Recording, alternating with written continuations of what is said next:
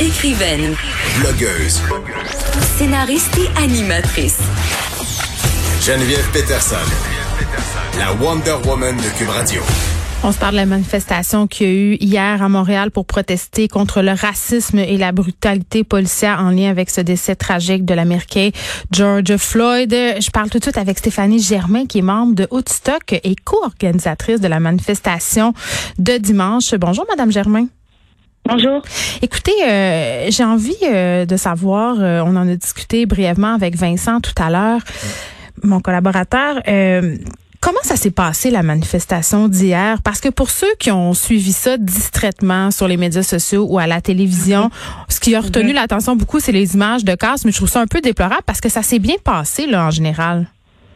Exactement, comme vous le dites, Geneviève, euh, premièrement, merci de, de, me recevoir et au nom de toutes les personnes qui ont organisé euh, la manifestation pacifique, donc Woodstock, tout le haut en parle et Justice for Victims of Police Killing, euh, je vous dis merci de nous recevoir. Et l'événement s'est bien déroulé dans l'ensemble, comme vous l'avez mentionné en début d'émission. Nous, on venait poser une action pacifique, on venait passer un message et avoir les 25 000 personnes qui étaient présentes à Montréal c'est ça qu'il faut retenir, c'est la solidarité de tous les Montréalais, Montréalaises. Québécois et Canadiens qui étaient présents ensemble hier pour dénoncer le racisme et l'impunité policière. Euh, avant qu'on se plonge dans ce sujet-là qui véritablement soulève l'indignation, euh, la mienne aussi, tu sais, depuis quelques jours, euh, on voit ça aller aux États-Unis, puis c'est épouvantable qu'est-ce qui se déroule, la discussion aussi euh, qu'il y a autour de la situation du racisme, que ce soit là-bas ou ici. Hier, quand je voyais les images, puis j'avais la, discussion avec ma fille de 13 ans qui voulait aller manifester, euh, je me posais des questions sur la distanciation sociale. Je voyais beaucoup de manifestations, euh, de manifestants, pardon, porter des masques, mais je voyais beaucoup de gens qui étaient pas à deux mètres. Est-ce que vous y avez pensé à ça comme organisateur, à la pandémie, je veux dire, à cet aspect-là? Ben, il y a deux choses. La première des choses, c'est qu'on s'attendait pas à voir autant de monde, pour dire la vérité.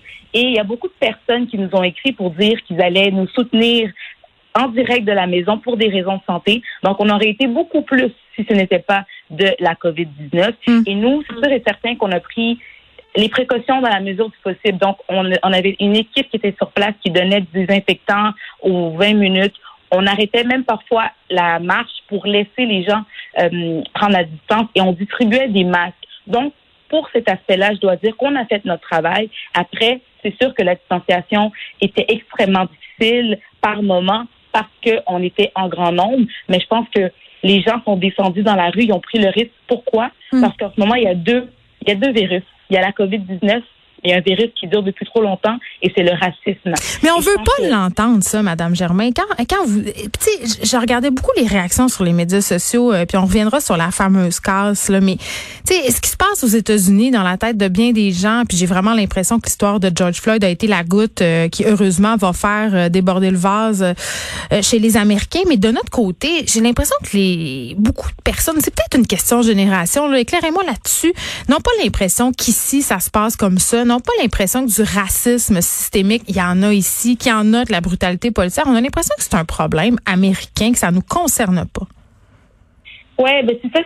C'est très, euh, c'est très dommage en fait parce que j'ai l'impression qu'on a qu'on a la mémoire courte parfois et euh, qu'on se dit qu'on que ça va bien ici. Mais je dois dire que déjà en tant que personne noire, la la euh, toute la question d'impunité, tout le profilage, on, l'a vécu. Puis je pense que les anecdotes personnelles, c'est plus le temps d'en parler parce que c'est quelque chose qui est, qui est dans les statistiques. Toutes les personnes qui ne nous croient pas, allez voir les statistiques Canada, allez voir les, euh, les recherches. Il y a quelques mois, si vous vous souvenez, euh, Geneviève, il y a une recherche qui est sortie qui a dit que les personnes noires, les personnes arabes et les personnes autochtones étaient trois à cinq fois susceptibles, plus susceptibles de se faire interpeller par le service du SPVM. Donc, ces histoires-là, c'est plus des anecdotes, c'est plus des cas isolés, c'est des cas qui arrivent à Repentigny, à Montréal-Nord, qui arrivent partout au Québec. Et encore cette semaine, il y a une jeune femme qui est décédée à Toronto des suites d'une intervention. Et j'inviterai aussi les gens à aller sur le site Internet de la CRAP. La coalition contre la répression et les abus policiers. Vous allez voir la liste des personnes qui sont soit décédées suite à des interventions, interventions policières, des personnes qui sont décédées d'un suicide suite à des interventions policières, mm. et la liste est longue. Je vous dis, en regardant la liste, là, vous allez passer des jours et des nuits. Puis, vous savez, Madame Germain, on n'aime pas ça, euh, se regarder le nombril, là, faire de l'introspection, c'est toujours euh, plus difficile que se mettre la tête dans le sable puis dire ça me concerne pas. Personne n'aime ça, dire je suis raciste. Puis je suis sûre, absolument certaine, euh, qu'il beaucoup de monde, euh, s'il faisait une introspection, se dirait ben voyons, moi je suis pas raciste, nanana. Mais en même temps, il y a quelque chose qui s'appelle le racisme systémique. Puis c'est ça dont vous venez de parler, c'est cette espèce de, de biais qu'on a collectif sur les personnes noires ou les personnes qui viennent d'autres communautés aussi, là. Exactement. Donc, c'est sûr qu'il y a deux choses. Il y a le racisme ordinaire et il y a le racisme systémique. Puis, encore une fois, lorsque nous, on ouvre la télé, puis qu'on voit des exemples comme George Floyd, qui a été la goutte qui a fait déborder le vase, mais ces exemples-là, il y en a tellement, on ne veut plus être des statistiques. La vie des personnes noires, elle vaut plus que ça. On ne veut plus être des faits divers. Vous trouvez pas ça redondant? Je sais que vous, vous êtes une, vous êtes une journaliste, mais si vous regardez euh, vos collègues journalistes qui, font le travail depuis 20 ans, 15 ans avant vous, je pense qu'ils vont poser encore les mêmes questions. Nous, Imaginez-vous vous posez les mêmes questions, mais nous, on vit les mêmes situations.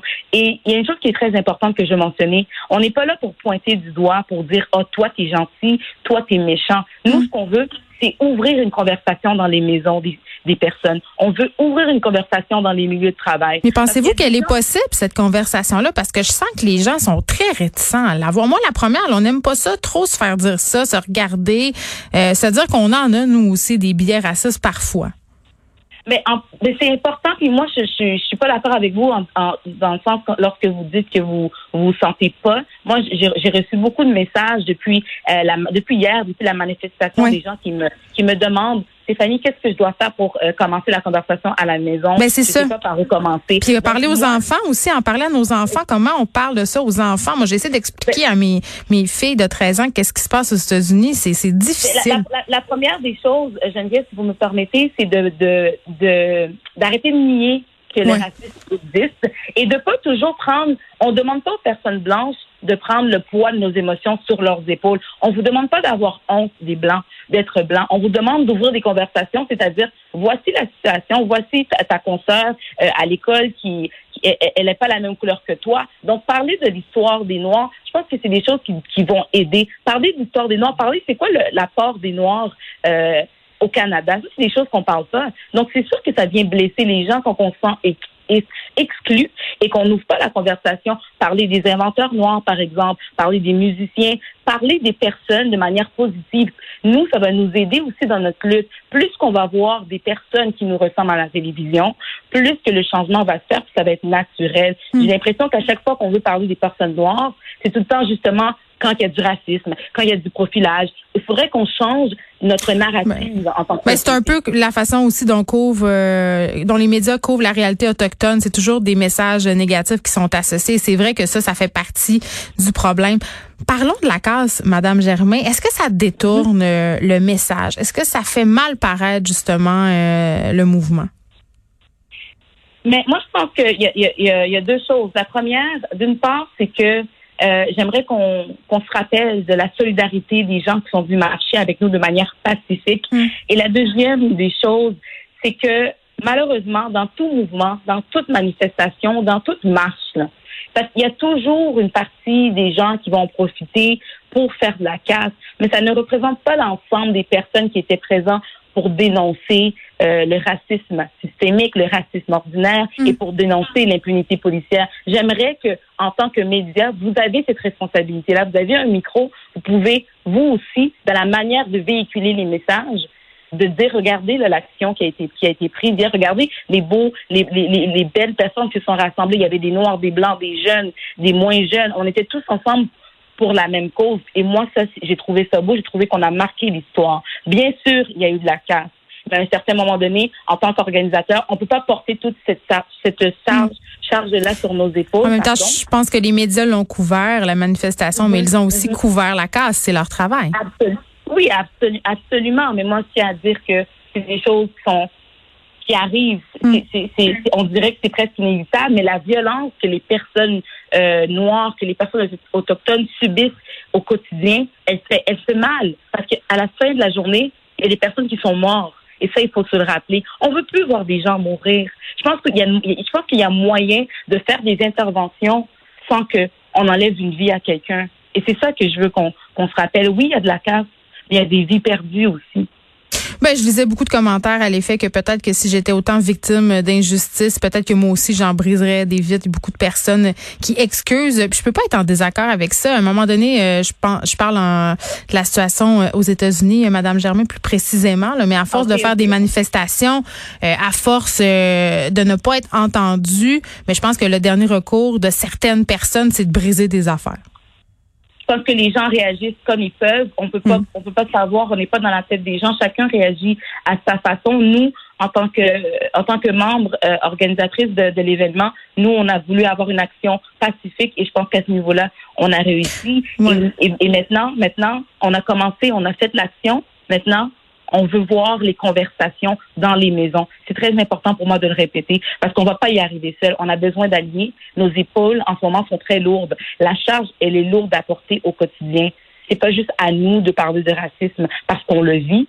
C'est aussi une partie de toute la population. Ça nous appartient. Qu'est-ce qu'on veut? C'est quoi le message qu'on envoie lorsqu'on décide de pas parler du racisme? Oui, c'est le temps qu'on ait cette grande euh, discussion collective. Stéphanie Germain, merci, membre de Haute-Stock, organisatrice de la manifestation qui a eu lieu hier soir à Montréal. Merci de nous avoir parlé. Merci beaucoup. De 13 à 15, les effrontés.